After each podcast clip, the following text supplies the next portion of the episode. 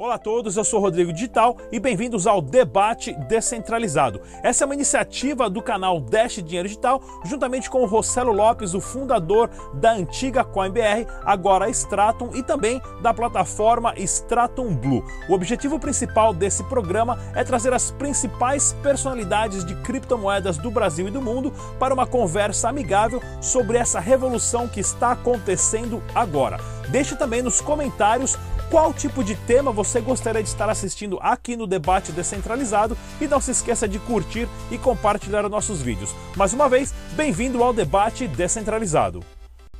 É isso aí, galera. Começando o programa Debate Descentralizado de hoje, vamos conversar sobre o halving, tanto do Bitcoin quanto do Litecoin, que teve essa semana, quanto do Dash e outros. E comigo aqui hoje nós temos o Narcélio Filho, ele que é do Proof of Talk, lá do grupo de BH. Temos o Elker, né? Uh, do projeto Rei do Coin. Temos o Rodrigo Kremer, da BTH Solutions, e temos o Anderson também, ele que é diretor de produtos da Stratum.hk. E temos também o Diego Nunes, da Global Money Trade. Muito bem-vindo a todos. Vamos começar então sobre o halving do, Bitcoin, do Litecoin que aconteceu essa semana. O preço até deu uma subidinha ah, recentemente devido a isso.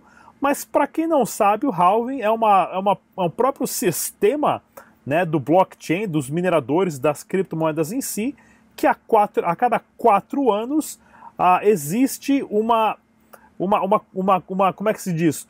Uma linha deflacionária que corta a recompensa dos blocos em 50%. Ou seja, se os mineradores antes estavam minerando e demorava certa quantidade para você estar tá adquirindo 50 criptomoedas, depois de um halving, você só vai adquirir 25 criptomoedas. Do, quatro anos depois, 12 criptomoedas e meia e assim por diante. No caso do Dash é um pouquinho diferente. O Dash, a cada 380 dias, ou a cada, deixa eu ver aqui o certinho, 210 mil blocos, diminui 7%, mas em quatro anos é a mesma coisa, 50%. Então, vamos conversar um pouquinho aqui com o Elker, o rei do coin. Elker, fala pra gente. Qual que é a dificuldade que tem para o minerador quando ele passa por um halving? Se, se adaptar ao preço, né? Porque nem sempre no, no valor do ativo. Então, quando o minerador está minerando ali, tem, ele tem uma programação de custo versus o que ele consegue obter de receita. E acontece um halving, vai cair aquela receita dele pela metade, mas a dificuldade, por tendência, é cair. Mas muitos mineradores se mantêm. O grande problema que eu vejo com o minerador é quando ele tem um equipamento já defasado e ocorre um halving, ele passa a não ser mais útil esse equipamento. Então, acaba tendo que ele tem que fazer um novo investimento, se renovar na questão dos equipamentos de mineração, para que ele não fique para trás na questão de receita. Se no caso do Bitcoin, normalmente o halving é acompanhado com uma alta no preço, o que acaba deixando o minerador um pouco mais confortável e com tempo também de de verificar se a máquina dele ficou obsoleta demais ou se ainda dá para tirar algum lucro dela. Mas tem outras moedas que às vezes não tem esse, essa tendência, o preço não acompanha o RAL. A maior dificuldade mesmo é a questão do preço não acompanhar a diminuição de emissão. Vamos lá então, a Rodrigo Kremer. Bom, Rodrigo, eu acho que o halving ele impacta no preço.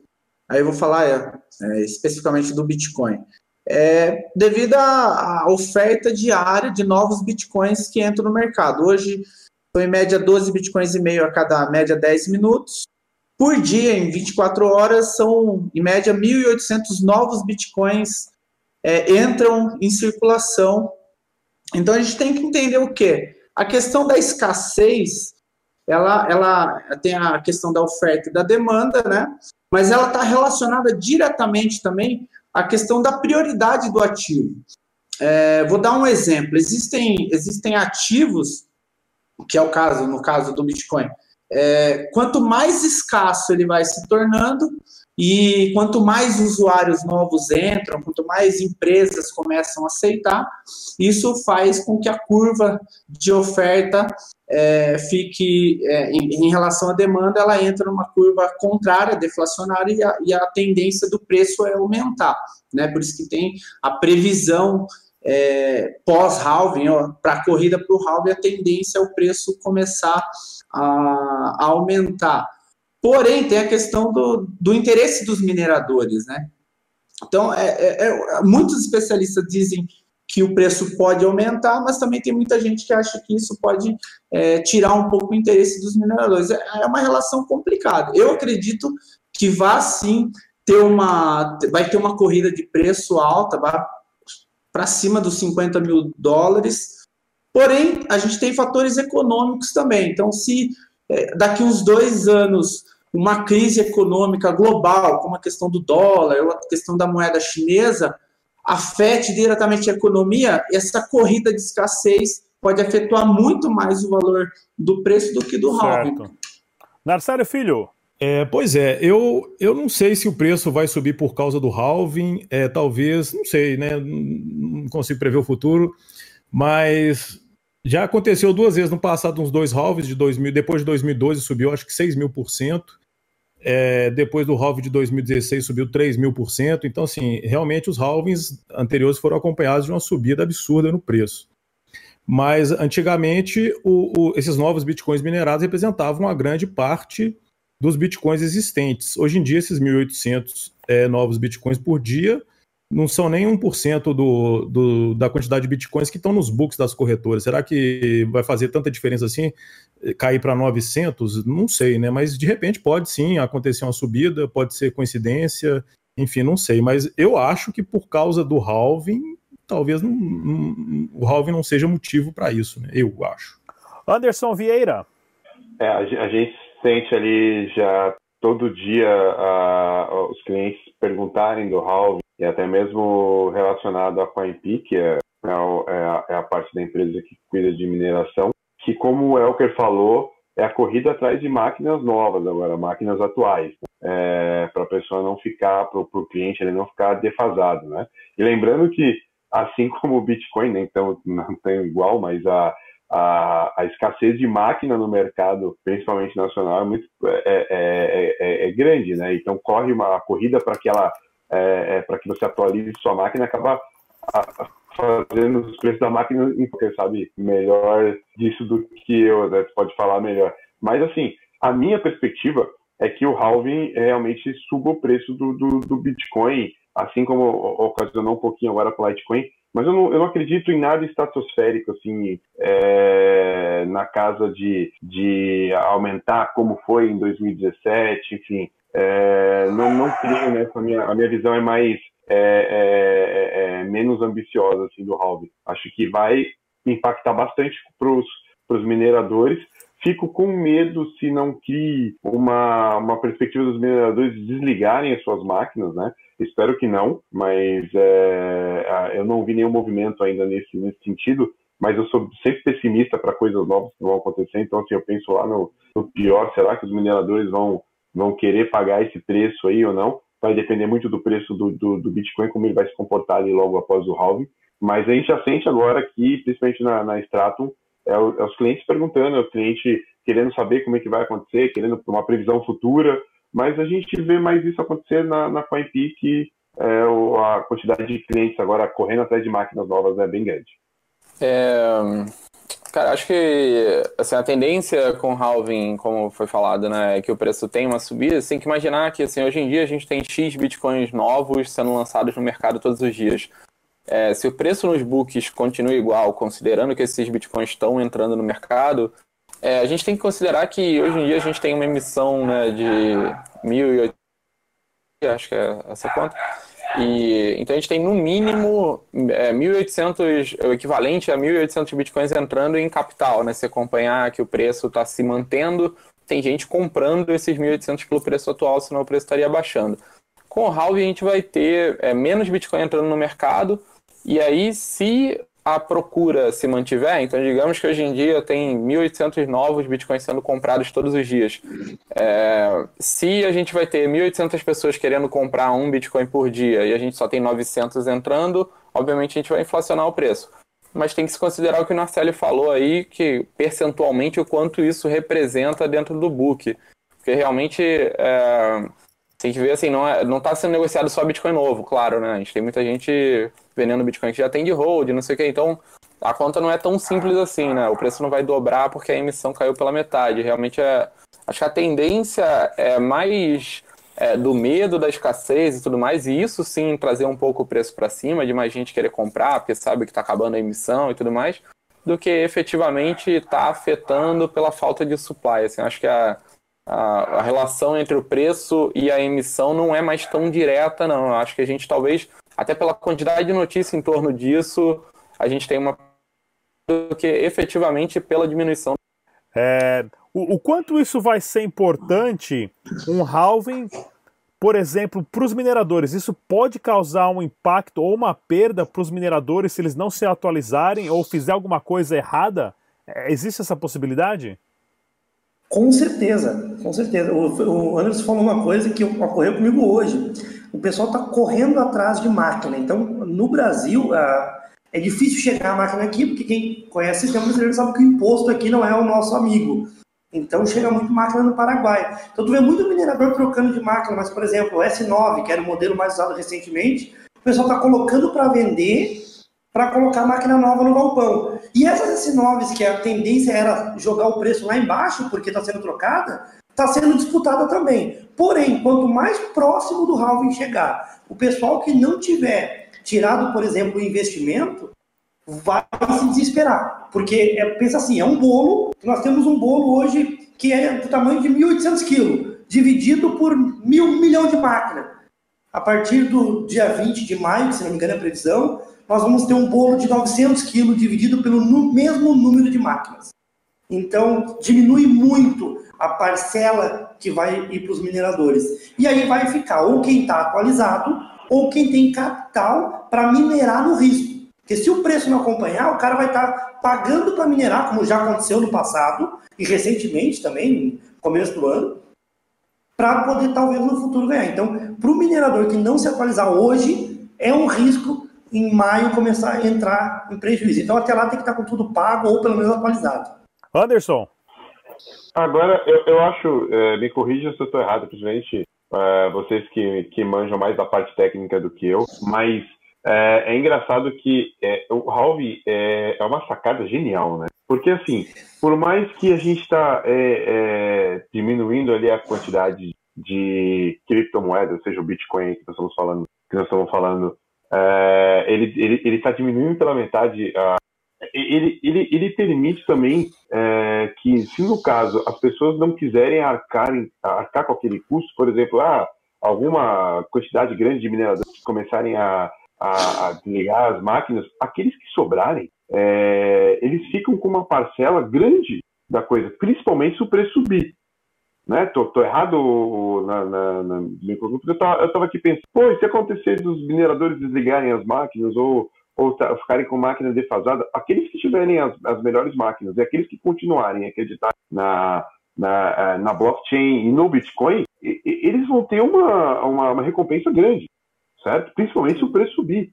Né? É, por menos, é, tudo bem, a quantidade de Bitcoin, mas se o preço subir e, e, e, e você pegando os especialistas que, que acham que é, o preço sobe exponencialmente, é, a recompensa vai ser legal. Então eu, eu, eu, fico nessa corrida aqui, assim, sabe? Nesse, pô, o que, que, é melhor? Você manter a máquina? É, você não manter? É, é você desligar? É você é, sair do, do, do, da posição de minerador para ir para a posição de trader? Ou sair da posição de trader para ir para minerador? Assim, é, é uma incógnita, né? Mas assim, a, a, como a, a incógnita é grande, a recompensa também pode ser muito grande se você se mantiver ali acreditando no sistema.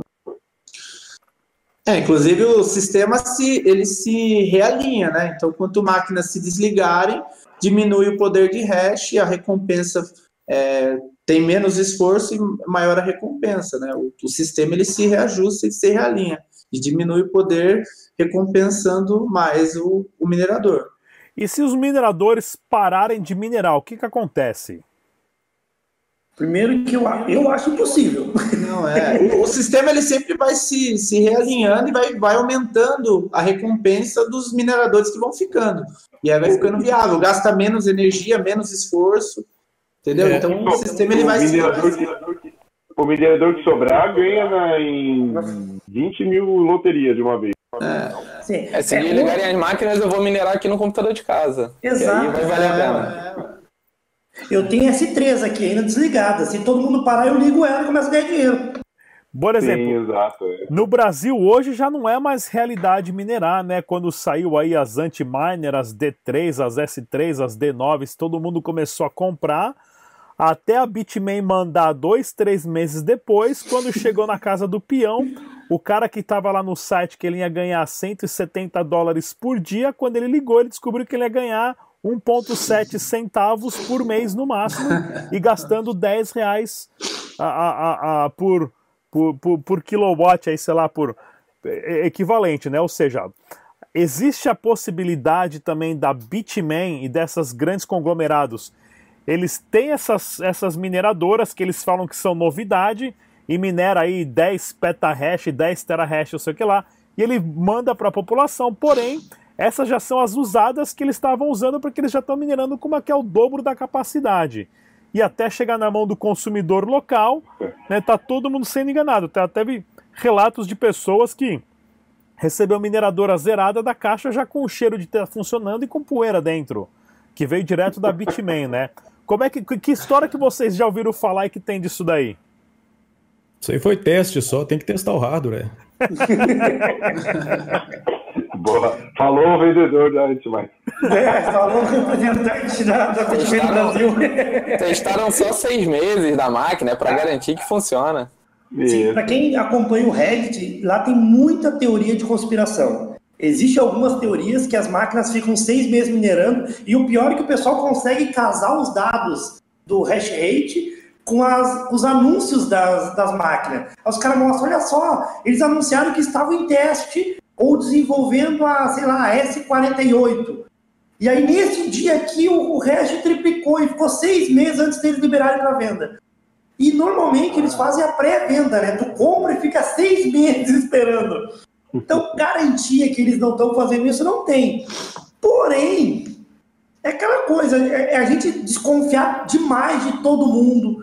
Eu, eu sou um cara que eu, eu prefiro acreditar na honestidade do- dos outros. Então, eu acredito que ele seja honesto, mas que fica a pulguinha atrás da orelha do porquê que o hash aumenta antes do anúncio do lançamento, fica, com toda certeza. Perfeito. E É, o eu- Anderson, fala pra gente como é que tá a realidade no Paraguai, você que tem mais contato com a, com a CoinP, né, que é uma fazenda de mineração, e o Paraguai hoje, se eu não me engano, acho que é o único país na América Latina inteira que tem uma vantagem maior para você minerar. Venezuela. É, tem a Venezuela também. A da Venezuela eu não posso, é, não posso falar tanto porque eu não tenho conhecimento lá de causa, né? Mas diz que é bem bom. Até que se alguém te pegar lá minerando, o bicho pega, né? Não, eu não sei muito bem como funciona lá. No Paraguai é um pouco mais tranquilo, apesar de que é, houve uma caixa, a caça às, às bruxas nos últimos tempos, que descobriram que tinha muita empresa fazendo mineração é, usando gato na, na, na rede de. de... Muito brasileiro no Paraguai. é, talvez. É, e assim, todo mundo sofreu um pouquinho lá esse, esse tempo. É, só que as empresas idôneas boas estão lá e continuam, a, a está lá ainda, é, e funcionando de vento e pouco. Mas assim, é, o, o Paraguai está cada vez mais caminhando para permitir, mas ele também já parou de ser bobo, né? Essa essa é, da rede que fechou várias empresas que estavam com gato é, já foi uma. Falou, olha, tá bom, vocês querem vir para cá, vocês querem minerar, a gente acha bonito, a gente aceita vocês de, de, de braço aberto, mas espera aí, né? Vamos, é, a gente quer ganhar também com isso, né? Então, assim, é, o preço subiu um pouquinho, tem a, é, a, a gente mesmo teve, teve que é, fazer um, um malabarismo ali para não para não é, expor para o cliente é, é, essa alta, né? Mas ainda é vantajoso. É, as pessoas que têm é, é, máquina lá não não não arredam o pé, querem ficar com a gente, querem manter as máquinas lá. É, tá bem legal. É, é esse caminho novo do halving aí. Vamos ver o que vai acontecer. É, não é uma época. Quem estiver correndo atrás de, de, de, máquina agora tem que correr o mais rápido possível. Quanto mais perto do halving, como o Elker disse, é, a, o rally para comprar a máquina vai vai ser grande e demora para chegar. Só tem um fornecedor, não tem não tem mágica, né? Vai vir tudo no mesmo lugar.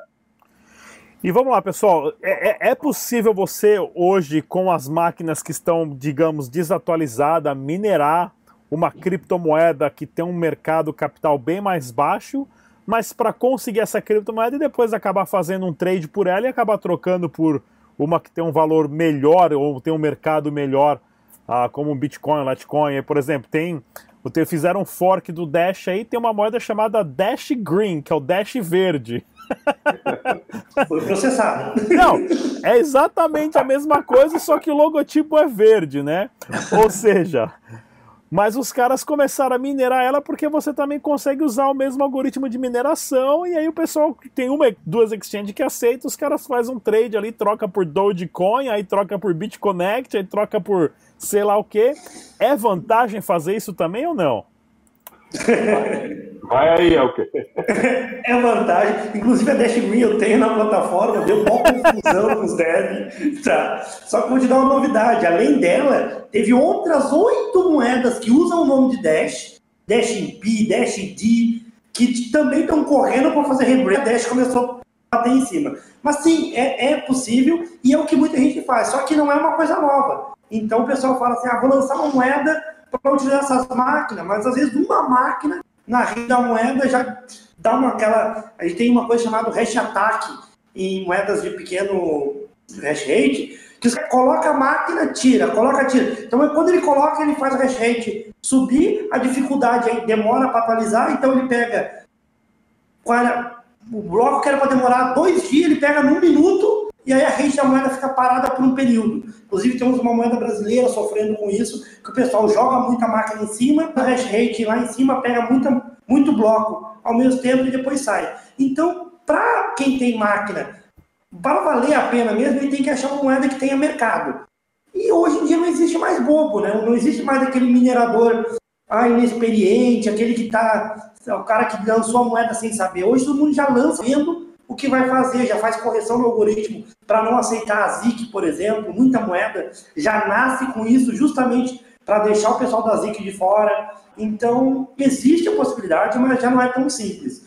Para o Bitcoin, a gente tem o Bitcoin Crash, nós temos todos os Bitcoin que saiu depois. Ah, só que se tu vai fazer cálculo na ponta do lápis, é, vale dar na mesma você minerar um Bitcoin e já estar na moeda que você quer ficar, do que você minerar outra para talvez trocar para depois virar o que você quer. Então é bem complicadinho essas altcoins hoje em dia. Tá cada vez pior, na verdade, tá bem difícil.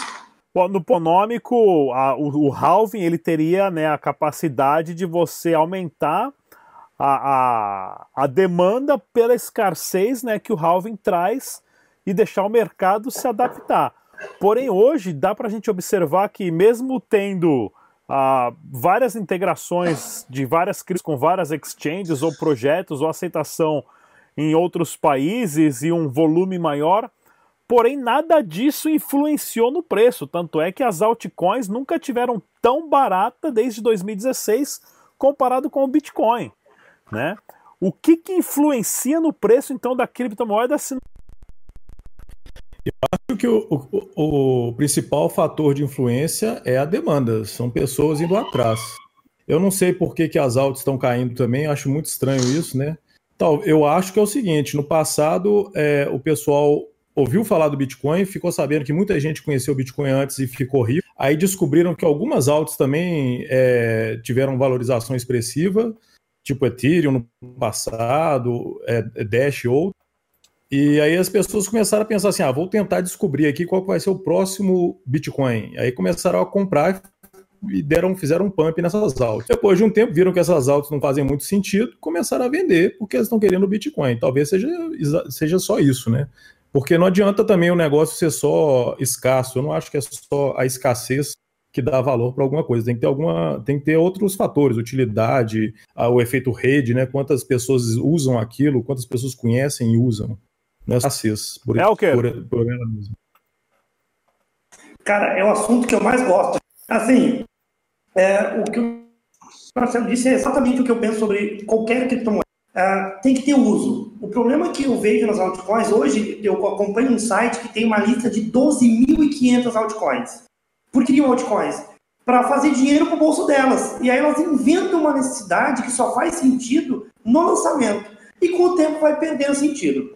Tem moedas aí que foram lançadas que veio para ser meio de pagamento, meio de pagamento, meio de pagamento, porque, segundo a cabeça do dev dela, o Bitcoin não é meio de pagamento possível. É diferente de você falar de uma Dash, que desde lá de trás nasceu como meio de pagamento. A moeda nasceu algumas no ano passado, aí fazem um grande pump, porque ela disse que vai revolucionar, vai ter maquininha de cartão, vai ter é, cartão de crédito da Mastercard, da Visa, de todo mundo, e depois ela vê que é, que é difícil, começa a recuar e a utilidade que ela estava prometendo já não é mais válida, porque já tem a Dash que já que faz, porque já tem o próprio Bitcoin através da Live Network que consegue suprir a necessidade de meio de pagamento. Então, certo. isso tudo para mim combina na questão de, cara, altcoins é legal, é legal, mas você não pode colocar mais do que você pode perder. No Bitcoin você pode arriscar. No Dash você pode está consolidado, tem o Masternode no Ethereum tem função. Agora, os caras nascem com uma moeda fundo de quintal, que não tem utilidade nenhuma, não criam projeto nenhum, eles só querem que valorize a ação. Isso não vai acontecer. Certo. É, Rodrigo Kremer. essa luta o tempo todo. Bom, a gente tem que entender que escassez ela depende muito da, da utilidade e da necessidade. Eu gosto de usar o exemplo: existem muitos metais que são extremamente escassos, mas não tem uma utilidade, bem mais escasso que o ouro, uma utilidade, né? É, o ouro já vem através da escassez, mas já tem uma utilidade, já tem uma crença de reserva de valor e está aí se provando ao longo do tempo. No, é, e tem coisas que não são escassas é, no momento, mas são extremamente útil e indispensável. É o caso da água de gênio. Você imagine se a gente chegar a um ponto onde a água fica extremamente escassa. Quanto você acha que vai valer um litro de água? Um Bitcoin. Né? É, é, é, impossível viver sem água. A questão do, do Bitcoin que eu coloco é, é isso. É, hoje, apesar da escassez atual do Bitcoin, grupo seleto que, que usa o Bitcoin, seja como reserva de valor, seja como remessa de valor, o cara compra real aqui, vende em dólar, e o processo ao contrário. Tem gente que usa para investimento, então tem um grupo seleto, mas Muita gente, a, a maioria da população não usa Bitcoin por quê? Porque tem outras moedas, as moedas fiduciárias, que, você, que elas usam, que é a prioridade delas.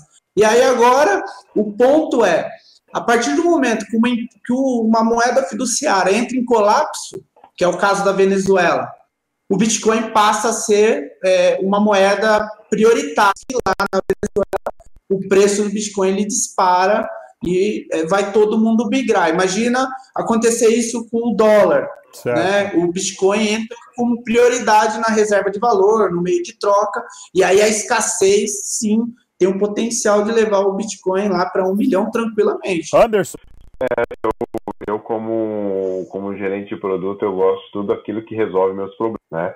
se eu uma, uma criptomoeda que não que não me resolva nada, que venha como o Elker disse, uh, como o Marcelo disse, só para para é, para valorização ou para ou para benefício para mim não, não não vale de nada, né? Então já começa por aí. Então a, a escassez também o a, o pessoal falou de, exato de, de escassez e, em relação a outros a, a, a outros outras commodities tudo, mas assim, é, o Bitcoin, enfim, ele me, ele me ajuda a qualquer tipo de coisa que eu não conseguiria fazer com o meu dinheiro, né? Ah, qual outra criptomoeda faz isso? O Dash, por exemplo, já me ajudou muito. E aí, é, não só o Anderson, né? Se ajuda o Anderson, a, uma outra comunidade também está sendo ajudada com isso, as pessoas estão utilizando, e essa utilização faz com que o preço suba. Né? Essa, essa, utilização faz com que a moeda entre no mercado como uma concorrente do Bitcoin, por exemplo, né? o Ether, por exemplo. Poxa, é, quase nenhuma faz o que o Ether faz, estão tentando chegar ali atrás, né? Estão tentando ser mais estável que o Ether. Mas o que que, o que, que, é, o que, que me resolve, né? O problema.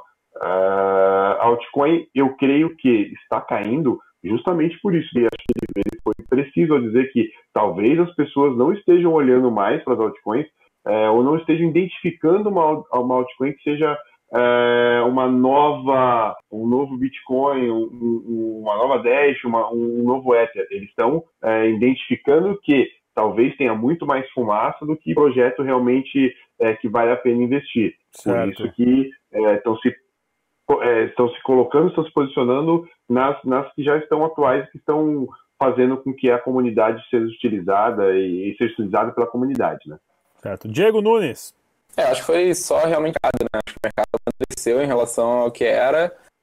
E é isso, eu tenho uma bermuda aqui que tem 15 anos de vida e na época foi lançada né, numa loja aí famosa e um monte de gente comprou. Eu tenho certeza que é a minha última do mundo. Mas se eu for vender, ninguém vai comprar. Ela é super escassa, mas não, não serve para nada. Então, moeda por moeda, muita promessa que não vai para frente. Eu acho que o mercado começou a reparar que. É, acho que as pessoas não adianta comprar uma moeda que não vai ter serventia a pessoa não, não tem para quem vender, ninguém quer comprar uma coisa que não serve para nada no futuro. Então, acho que realmente foi isso. Foi um boom de todo mundo achando que vai ficar rico, todo mundo querendo comprar qualquer coisa. E de um tempo para cá, as pessoas realmente repararam, principalmente essa questão né, de muita, muito projeto se propor a muito projeto com smart contract, muito projeto é meio de pagamento, muita promessa falida, e pararam de comprar, e aí o preço vai cair mesmo. Acho que o preço está indo para o patamar correto. Na verdade, ele não está caindo. O valor que ele não deve ter saído. O pump é que foi o, o, o, ponto fora da curva. É isso aí, galera. Esse aqui foi mais um debate. Ele é do Blockchain BH e também do canal no YouTube Proof of Talk. Temos o Elker do projeto Rei do Coin. Temos o Rodrigo Kremer da BTH Solutions. Temos o, Anderson Vieira, ele que é diretor de produtos da Stratum Coin BR ou melhor, é gerente, né? Estou promovendo você para. também o Diego Nunes da Global Money Trade. Pessoal, vou deixar o link ah, com o site de todos aqui abaixo. Deixe suas perguntas que a gente vai responder pessoalmente. Até a próxima.